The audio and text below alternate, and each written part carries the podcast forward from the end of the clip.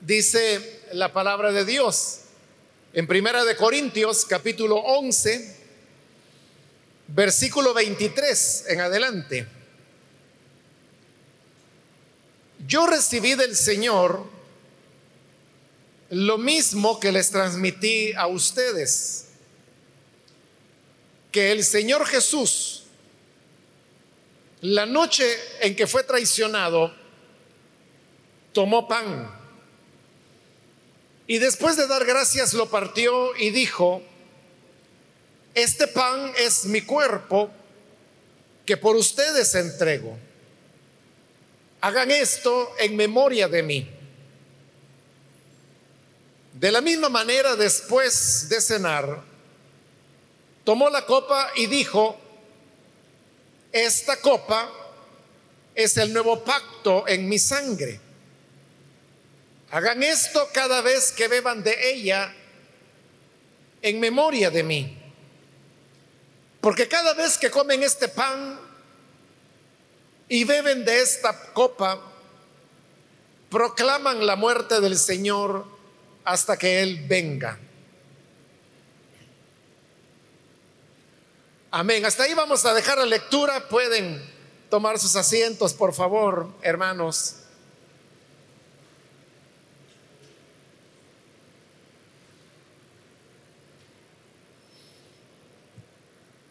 Seguimos, hermanos, hoy con el tema de la cena del Señor.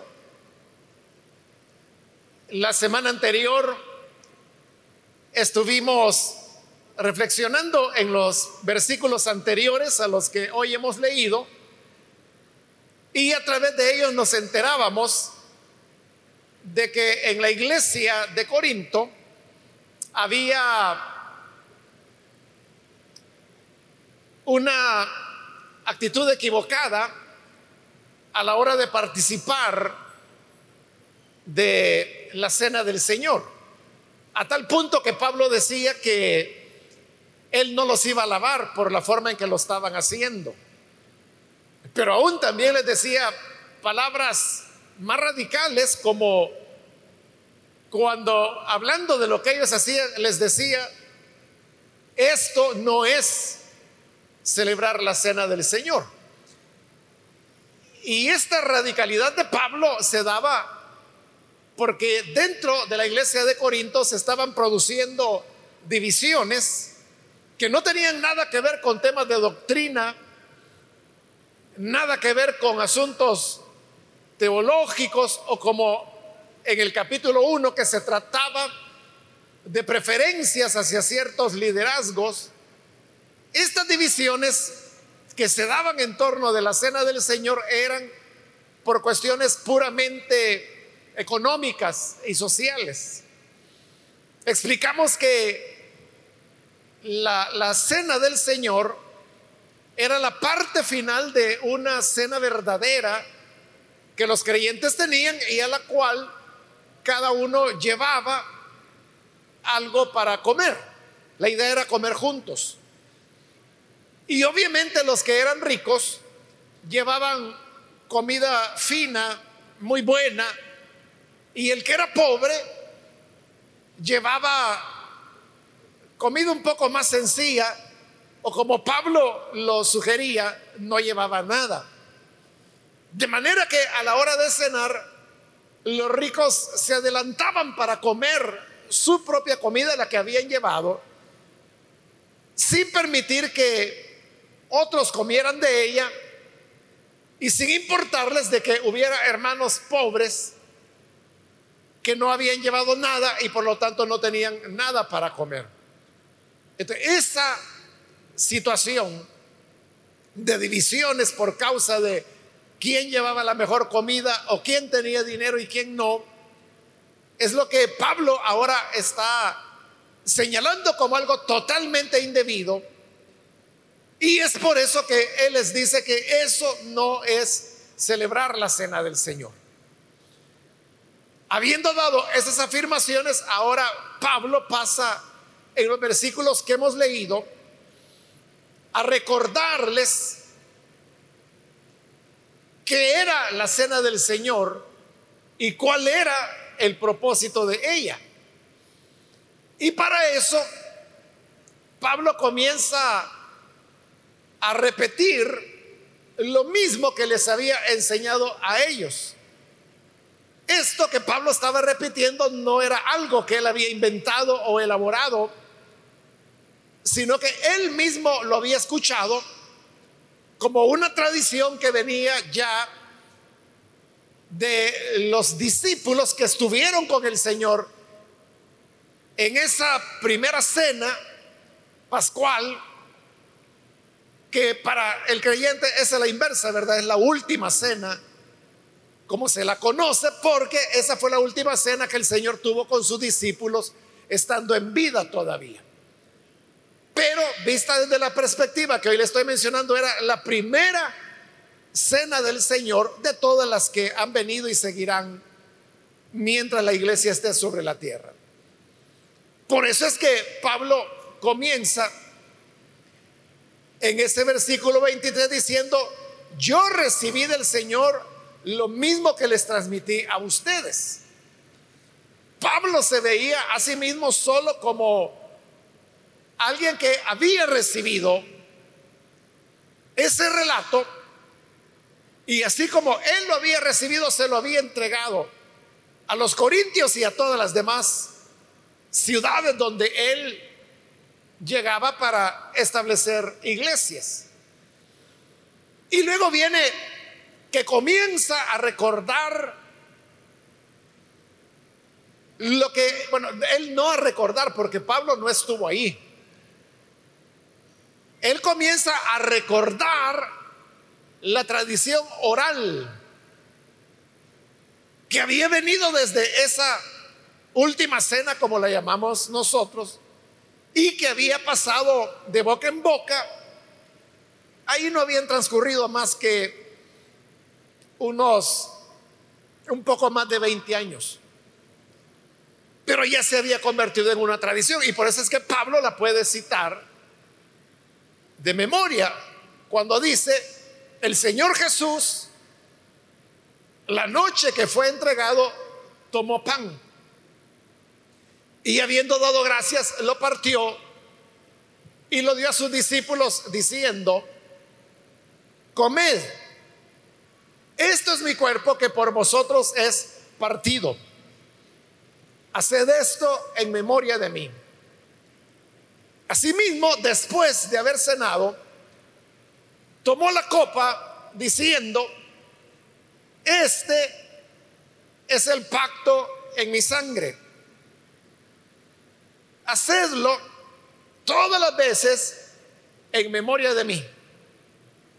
De tal manera que todas las veces que comemos del pan y bebemos de la copa, la muerte del Señor anunciáis. Y ahí termina la cita. Esto, hermanos, que yo se lo acabo de decir de memoria, es lo mismo que Pablo está haciendo ahí, lo está diciendo de memoria. No es, hermanos, que en algún momento yo me hubiera propuesto, me voy a aprender de memoria estas palabras que se consideran como la institución de la cena del Señor. No fue así. ¿Sabe por qué yo me la, me la puedo o me la sé de memoria? Por su uso. Usted sabe que tengo 41 años de venir sirviendo por la gracia del Señor en el ministerio cristiano. Y yo no sabría decirle cuántas veces me ha tocado oficiar la cena del Señor.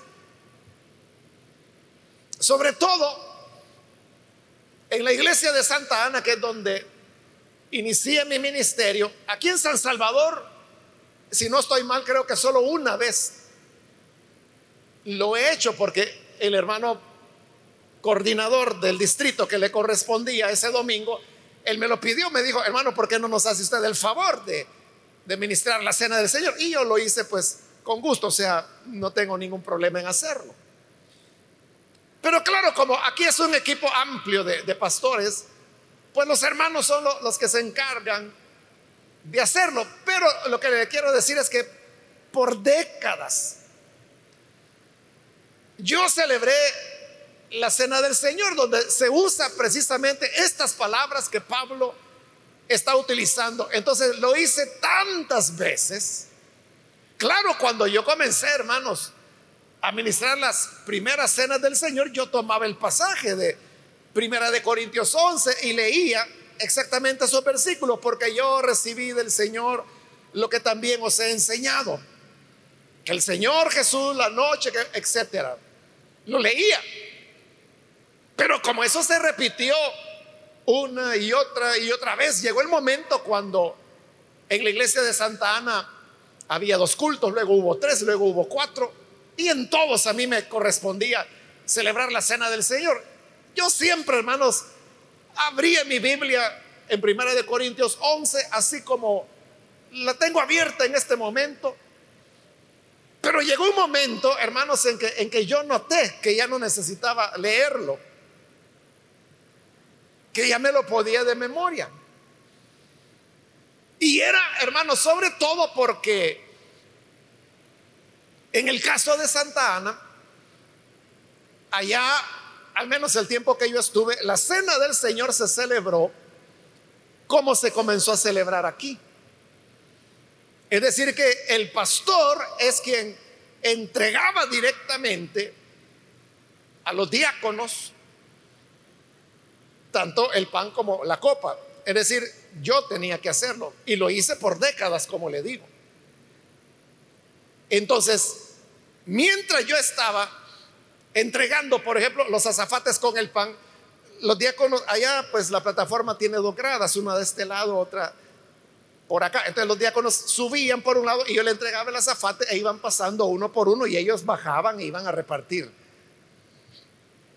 Mientras ellos estaban pasando es que yo tenía que estar diciendo las palabras. Y así es como de repente un día me di cuenta que me lo sabía de memoria ya. Exactamente, hermanos, eso es lo que ocurrió con los primeros cristianos. Y así fue pasando, o sea, no solo de los once apóstoles, porque recuerde que cuando el Señor hizo esto de tomar el pan, partirlo, darle a los discípulos. Judas ya se había ido. Entonces solo estaban los once apóstoles. Ellos fueron los únicos que estuvieron allí, los que oyeron estas palabras, vieron lo que Jesús hizo y ellos son los que comenzaron a repetir lo que Jesús había dicho. Y así fue pasando de hermano en hermano. Note un detalle adicional. Recuerde que los primeros libros del Nuevo Testamento que fueron escritos son las cartas de Pablo. De hecho, el, primerito, el primer documento del Nuevo Testamento en ser escrito fue Primera de Tesalonicenses, una carta de Pablo. Las cartas a los Corintios, las cuales hemos estado repitiendo, ¿verdad? Que fueron seis en realidad las que Pablo envió. Fueron escritas algunos años después de Tesalonicenses, pero todavía faltaban varios años para que se escribiera el primer evangelio, que fue el de Marcos. Y faltaban varias décadas, mínimamente 30 años para que se escribieran los evangelios de Mateo y de Lucas. Y mínimamente hacían falta unos 40 años para que se escribiera el Evangelio de Juan. Es decir, no debemos equivocarnos, hermanos, de que porque Pablo está diciendo estas palabras, pensar de que él las tomó de los evangelios. Es lo contrario. Si acaso los redactores de los evangelios tuvieron necesidad de tomar una fuente escrita para tomar las palabras de Jesús en la cena primera que él estableció. Y digo si acaso, porque lo más probable es que lo hicieron como Pablo de memoria. Pero digo, si acaso ellos quisieron reafirmar esas palabras con un documento escrito, era esto. Porque esto fue lo primero que se escribió. Entonces Pablo lo había escuchado. Recuerde que Pablo se convirtió unos nueve años después de la resurrección de Jesús. Es decir, que era imposible que él hubiera podido estar allí o escucharlo. Él lo recibió como una tradición oral que venía. Pero note que, aunque era algo que él había oído a otros repetir de memoria, él lo sabía hoy de memoria. Porque así lo está dictando él. Porque si usted compara lo que Pablo está diciendo ahí con los evangelios, exceptuando el de Juan que no lo encuentra, usted verá que es fundamentalmente lo mismo. Hay un mayor acercamiento al evangelio de Lucas. O sea, las palabras que Pablo está diciendo aquí con las del evangelio de Lucas son no exactas, pero muy parecidas y similares a las de Marcos y de Mateo, que tienen un poquito de más variaciones, pero en esencia son lo mismo. Entonces, es básicamente lo mismo, pero porque, le digo, lo más probable es que los redactores de los evangelios lo recibieron de memoria como Pablo lo había recibido. En una ocasión, hermanos, hace años ya. Era un joven, lo que no recuerdo si era un muchacho o una señorita, eso no recuerdo. Pero la cosa es que vino un joven, me quedó la imagen de que era joven, que me dijo, hermano, me dice, y esas palabras que usted dice cuando celebra la cena del Señor, me dijo, ¿son suyas o de dónde las saca? Y le dije, no, no son mías, le dije, son de, de la Biblia. ¿Y a dónde están? Me dijo, Primera de Corintios 11, le dije yo, los versículos que estamos tocando hoy. Entonces, este muchacho o señorita, como le digo, no, recuerdo su, su sexo, ya lo había notado, que eran las mismas palabras que yo repetía todas las veces que había cena del Señor, y a lo mejor hasta había observado que yo ya no las estaba leyendo, sino que las decía de mí mismo, ¿verdad? Porque digamos, de la repetición de la cual le, he hablado, me llevó a aprender porque yo recibí del Señor lo que asimismo os he entregado, que el Señor Jesús la noche que fue entregado tomó pan, dio gracias, lo partió y lo entregó a sus discípulos diciendo, comed, bebed, esto es mi cuerpo que por vosotros es partido. Haced esto en memoria de mí. Asimismo, después de haber cenado, etcétera. O sea, me lo puedo de memoria.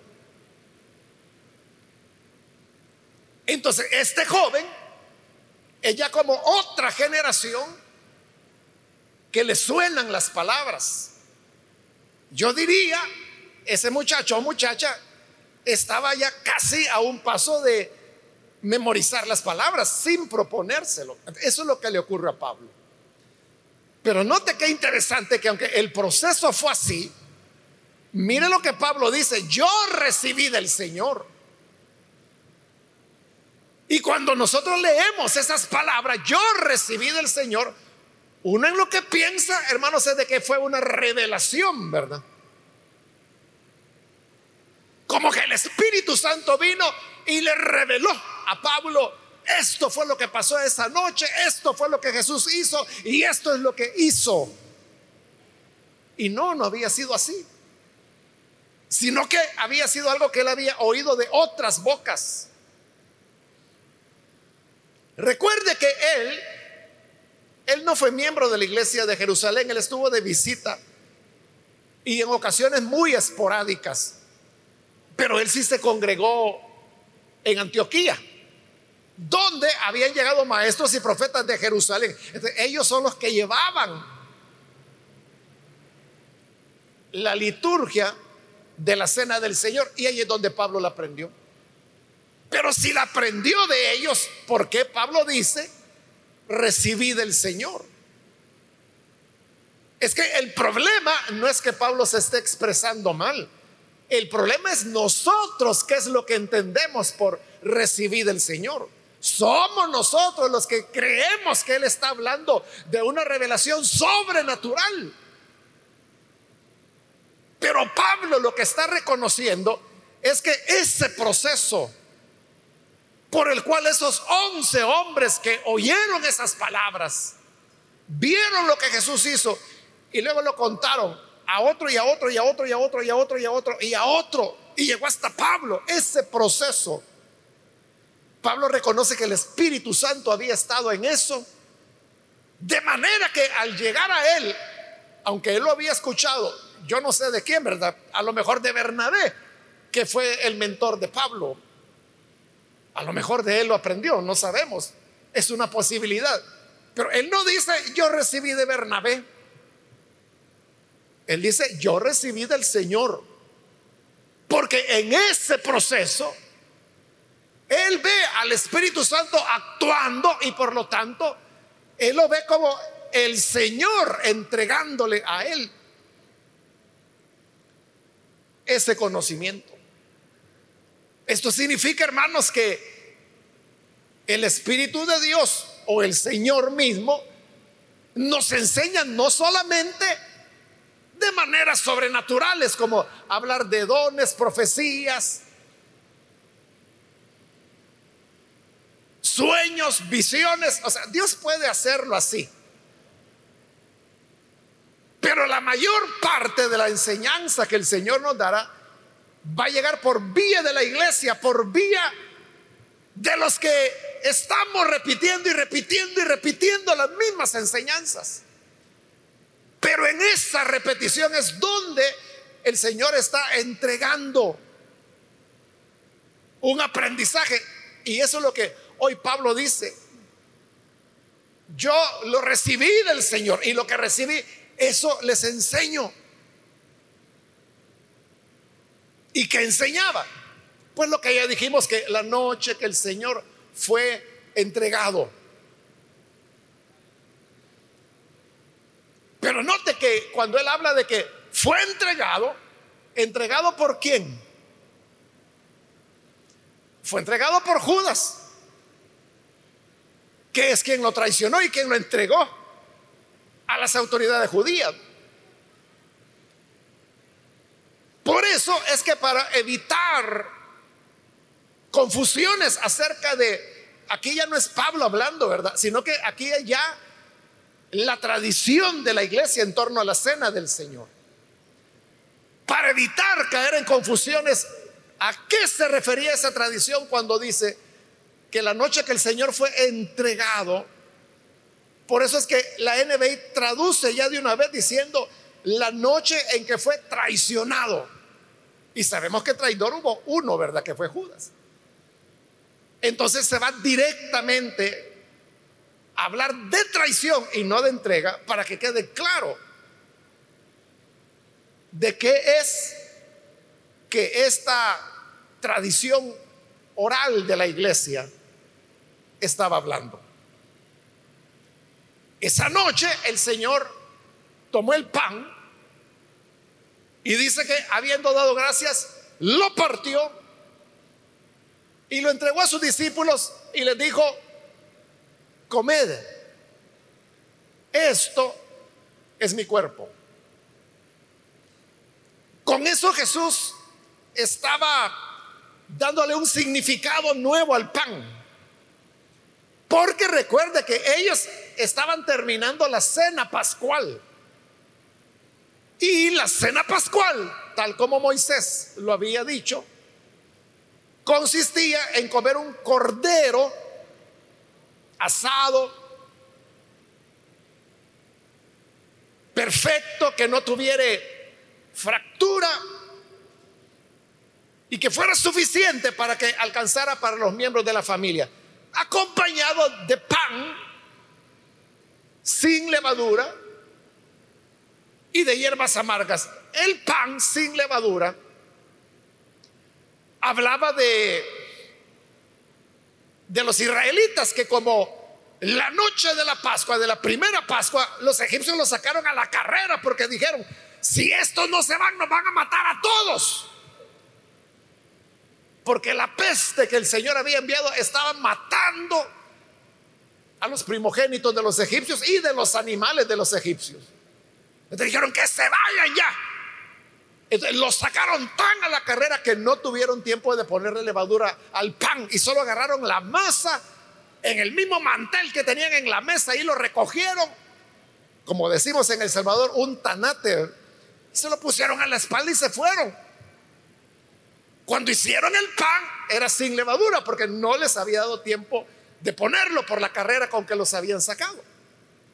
Entonces el pan que ellos comían en la Pascua, todas las Pascuas que hubo, que en la época de Jesús ya iban como 1250 Pascuas, porque el éxodo había sido aproximadamente en el año 1250 antes de Cristo.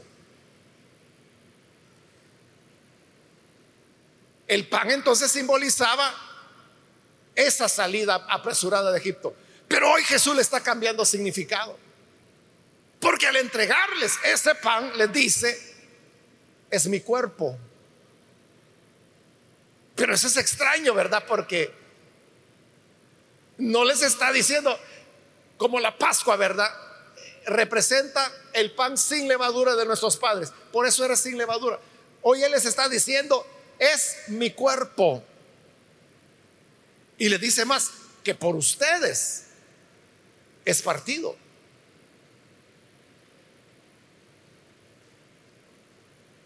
¿Por qué está hablando de un cuerpo que es partido? Porque está hablando del sacrificio que al día siguiente habría de ocurrir.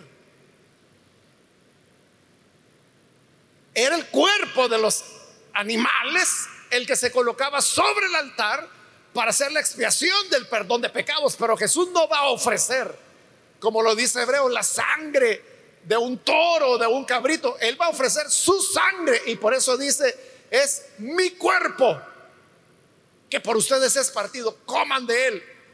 Y les dice algo importante, háganlo en memoria de mí. Dos veces lo dice. Cuando les da el pan y le dice que lo coman, y cuando les da la copa, le dice, háganlo todas las veces, hablando de la copa, todas las veces que bebiereis en memoria de mí. Pero ¿qué significa en memoria de mí? Significaba recordarlo. Recordarlo no en el sentido de que un día se nos va a olvidar quién fue Jesús, o quién era Él, o qué hizo, o qué enseñó. No en ese sentido. Él lo que quería que tuviéramos en memoria, que lo recordemos siempre. Es lo que está diciendo, que su cuerpo es partido por nosotros. Y lo mismo va a ser con la copa. Después de haber cenado, dice, tomó la copa porque se me escapó mencionarle ese que en la cena pascual había cordero pan sin levadura, hierbas amargas y vino. El vino era el otro componente. Entonces Jesús toma la copa. En la Pascua el vino no era nada más que un acompañante para comer, para cenar. Pero ahora Jesús toma la copa y dice, esta copa es la sangre Pero no está hablando de sangre ajena, está hablando de su propia sangre. Esta copa es el nuevo pacto en mi sangre. Haced esto todas las veces que la bebierais en memoria de mí, otra vez. Pero entonces vea, primero les dio el pan y comieron de él. Él les dijo, es mi cuerpo que por ustedes es partido coman en memoria de mí. Y lo comieron. Ahora toma la copa y le dice, esto es el pacto en mi sangre. Es decir, que primero fue el pan, ahora es la copa. Eso está hablando de que el pan estaba separado de la copa. Y eso es importante porque si el pan simboliza su cuerpo, como él lo dijo, y la copa simboliza su sangre. Entonces significa que están separados. La sangre separada del cuerpo. Y recuerde que la escritura tiene varios pasajes donde dice que la vida del cuerpo es la sangre, dice. Pero si el cuerpo pierde la sangre y se separa del cuerpo, como ahora, pan por un lado, la copa por otro. Entonces, ¿qué simboliza eso? Muerte. Es la muerte. Por eso es que Pablo, después de que Jesús dos veces ha dicho, háganlo en memoria de mí. Bueno, ya le dije, no es Pablo, sino que es la tradición de la iglesia que Pablo está repitiendo de memoria. Y por eso es que él añade el, el epílogo, diríamos, de las palabras del Señor. Cuando dice, así pues todas las veces que comierais este pan y bebierais esta copa, la muerte del Señor anunciáis hasta que Él venga. ¿Por qué se anuncia la muerte? Porque ahí está. Pan separado de la copa, es decir, cuerpo separado de la sangre. Y la Biblia dice que el cuerpo sin sangre está muerto. Por lo tanto, se está anunciando la muerte del Señor. Y sobre ese cuerpo partido y sobre esa sangre, es que el Señor dice, coman en memoria de mí. Todas las veces que beban de ella, hablando de la copa, en memoria de mí. ¿Qué es lo que él quería? Que lo recordáramos. Recordar su sacrificio. Entonces, si el propósito de la cena del Señor es ese, expresar el cuerpo partido del Señor, expresar su sangre derramada, proclamar su muerte. Y el Señor dice, recuérdenlo, que me entregué por ustedes, entregué mi cuerpo para ser partido.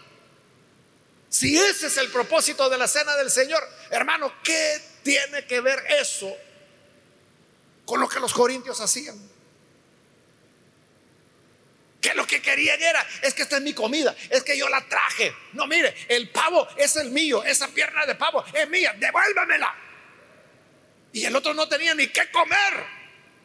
Estaban lejísimos. Por eso es que Pablo les dice, esto no es comer la cena del Señor. No es comer la cena del Señor.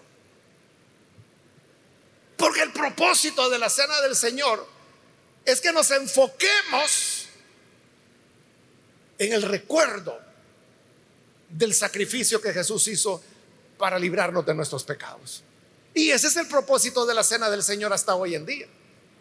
En los versículos que siguen vamos a ver de que también hay otros fines como expresar la unidad del cuerpo. Eso es lo que vamos a ver la próxima vez.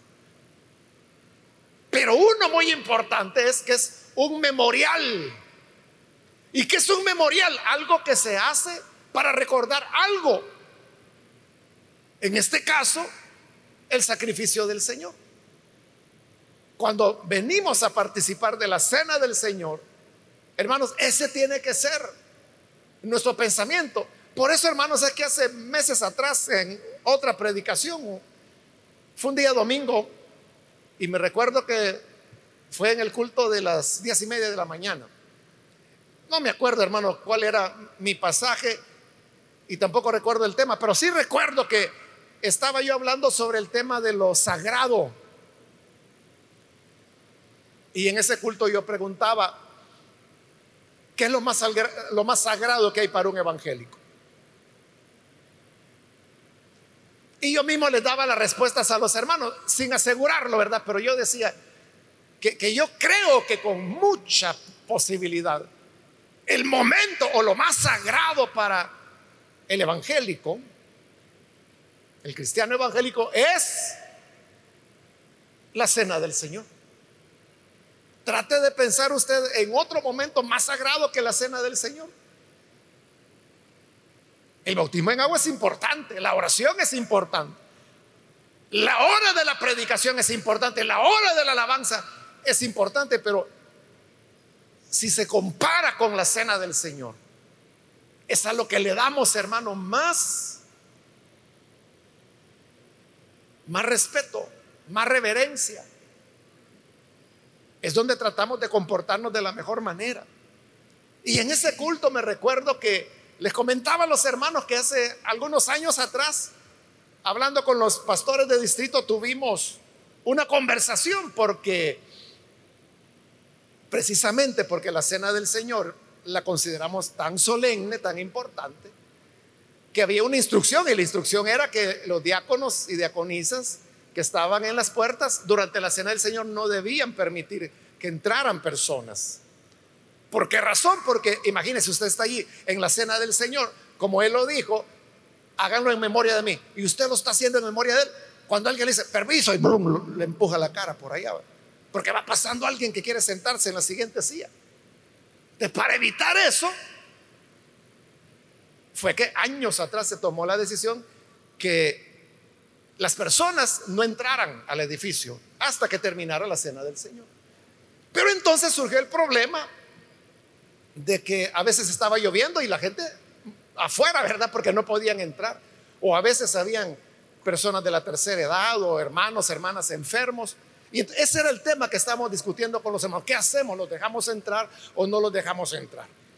Y en ese momento, hermanos, que le digo fue hace unos años atrás, la decisión fue que se dejara entrar a las personas, pero que se les pidiera quedarse al fondo o sentarse si habían sillas disponibles en la parte de atrás, por lo menos mientras terminaba la cena del Señor.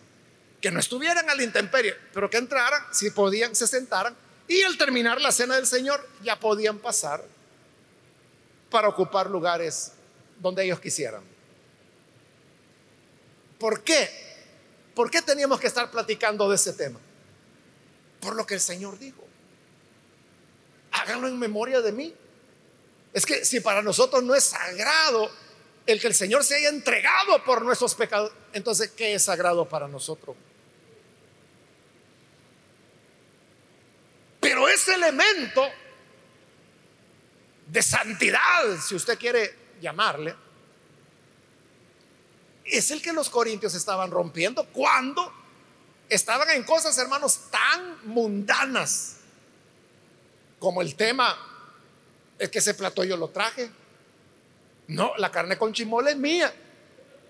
No me la vayas a quitar. Y se apuró, dice, lo vimos, ¿verdad? Que Pablo dice, se adelantaban a comer su propia comida, que no se la fueran a quitar. Y avergüenzan, dice Pablo, al que no tiene nada.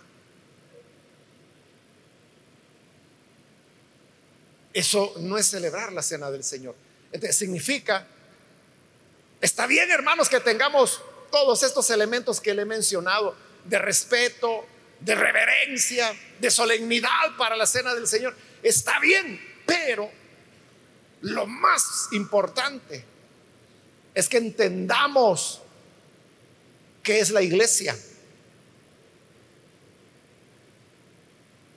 Porque recuerde, cuando iniciamos el pasaje yo le dije que son dos elementos los que Pablo quería remarcar. El sentido de la cena del Señor, que aquí lo está explicando.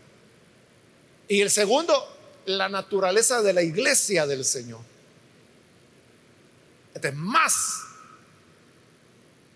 que de guardar las formalidades, que como le digo, están muy bien, uno debe preocuparse por estar verdaderamente en paz con los hermanos y hermanas, porque de eso trata la cena del Señor. Es lo que Pablo va a ampliar en los versículos que siguen y que vamos a ver en la siguiente oportunidad.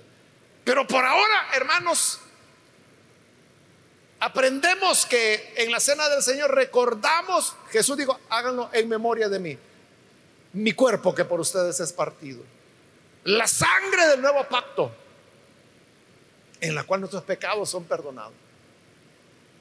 Todas las veces que lo hagan, háganlo en memoria de mí. Nunca debemos olvidar quién fue el que por nosotros murió. Solo hay uno que lo hizo. Amén.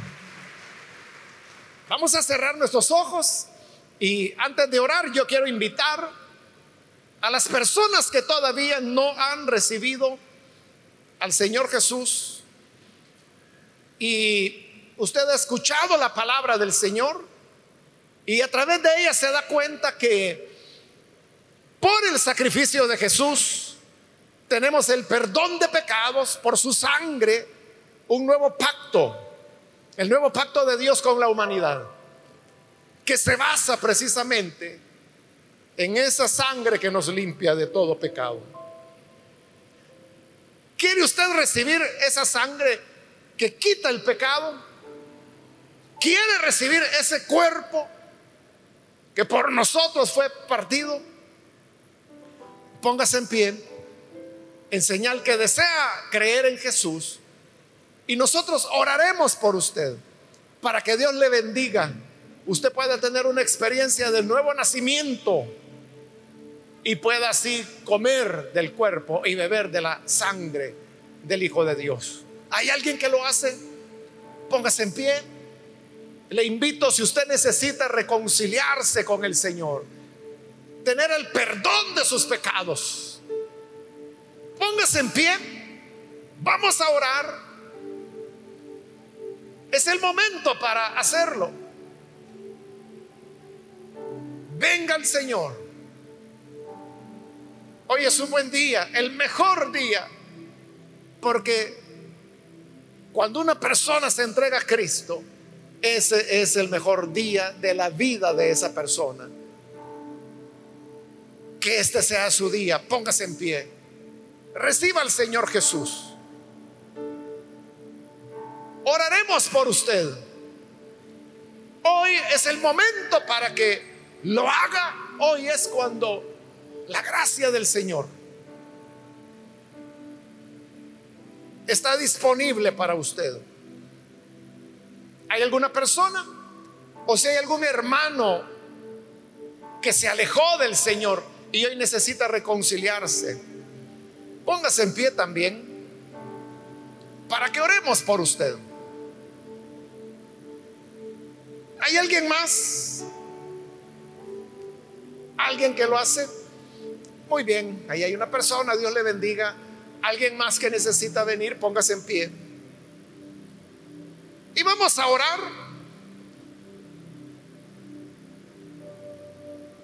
Alguien más que necesita hacerlo. Voy a finalizar la invitación en este momento. Pero si hay alguien más que necesita recibir al Señor o reconciliarse, Póngase en pie para que oremos por usted.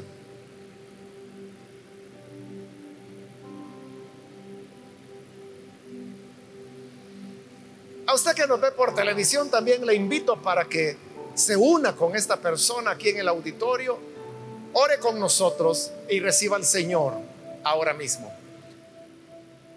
Padre, gracias te damos porque tú enviaste a tu Hijo y Él entregó su cuerpo para ser partido por nosotros, a derramar su sangre.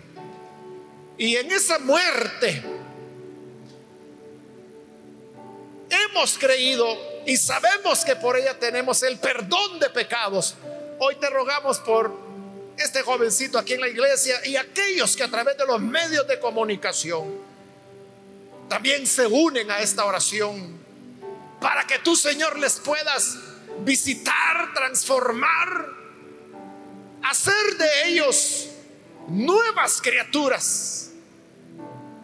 Y ayúdanos también a entender el amor que debe haber de los unos para con los otros. Miembros de un nuevo cuerpo, la iglesia, el cuerpo de Cristo. Como es uno el pan, nosotros también somos uno. Ayúdanos a caminar en esa conciencia. Y que cada vez, Señor, que participemos de la cena del Señor, lo hagamos como tú lo pediste, en memoria de ti. Esta es nuestra oración por Jesucristo nuestro Salvador. Amén. Y amén.